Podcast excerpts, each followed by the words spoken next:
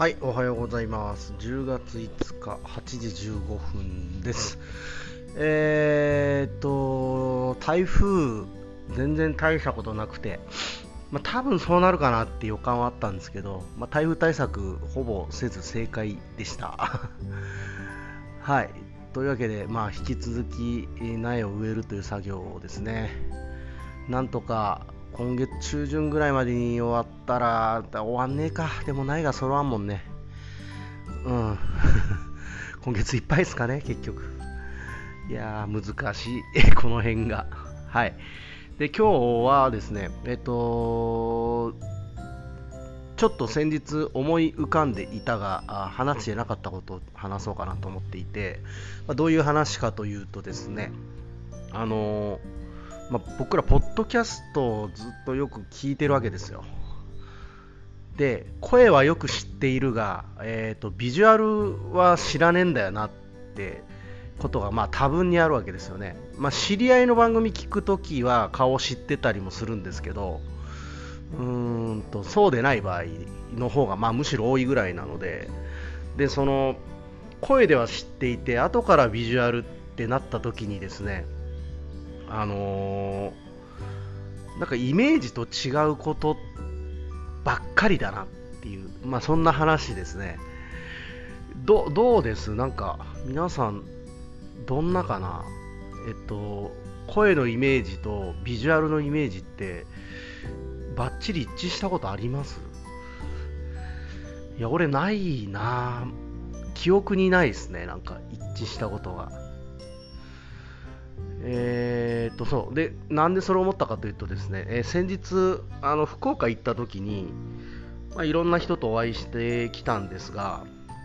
あのー、とある方えー、っとねソワさんっていう方にお会いした時にですねあの、ポッドキャストだと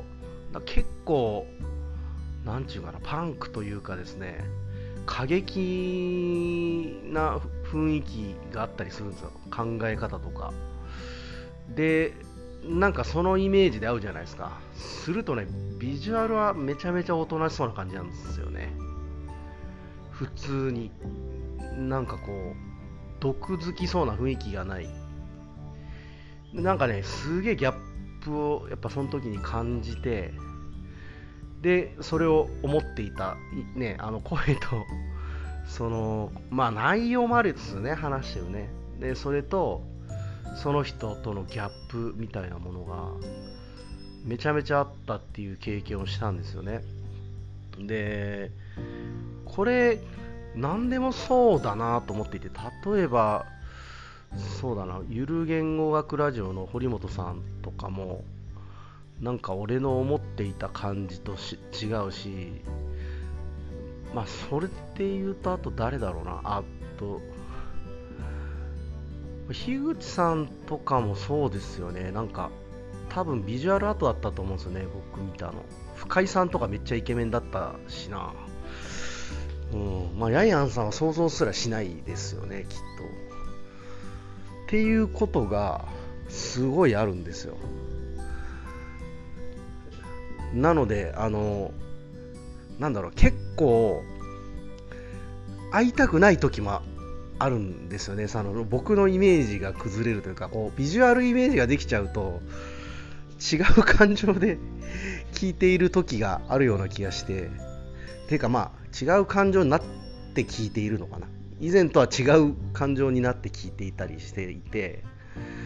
うーん、なんちゅうんですかね、この辺が、非常になんか面白いなというか音声からビジュアルにつなげるってなんかかなり不正確。まあ自分に感謝ですけど不正確なのはなんでなんだろうなと、えー、考えてるわけですよね。うんなんなんすかねそのどっから僕は声からその相手のビジュアルをイメージしているんだろうか。今まで、えーと、なんだ聞いてきたこの人の声とそのビジュアルみたいなも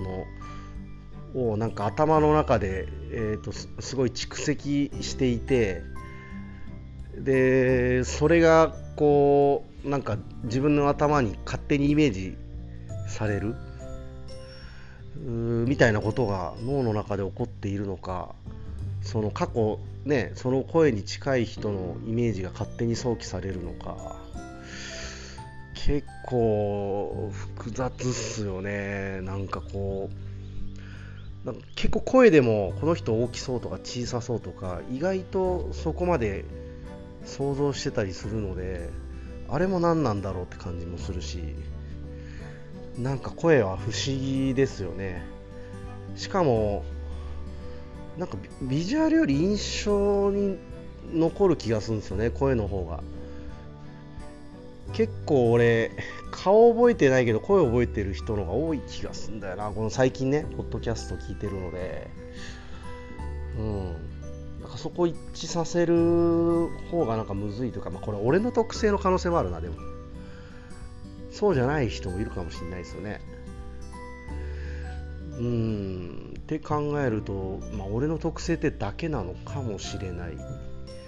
あでもすごいね。この不正確さにいつも笑ってしまうという。うん。そんなことがありますが、えっと、皆さんどうなんでしょうね。なんかちょっと意見を聞いてみたいところだがあまりインタラクティブなことをしてないポッドキャストなんでね。うん。あれなんですけどもまあちょっとそれについて思うとこがあれば、ツイッターとか、ああ、ツイッターじゃねえのか、今 X か、とかで、えっ、ー、と、メンションしてつぶやいてもらうとか、あんまエゴサもしてないんでね、あの、気づかない可能性もあるんですよね。だメンションしてもらうのが一番いいんですけど、はい。えー、なのでね、まあ、ちょっとそんなことが気になったという話をしてみました。まあ、これ以上掘れないんで、ここで終わります。はい、聞いてくれてありがとうございました。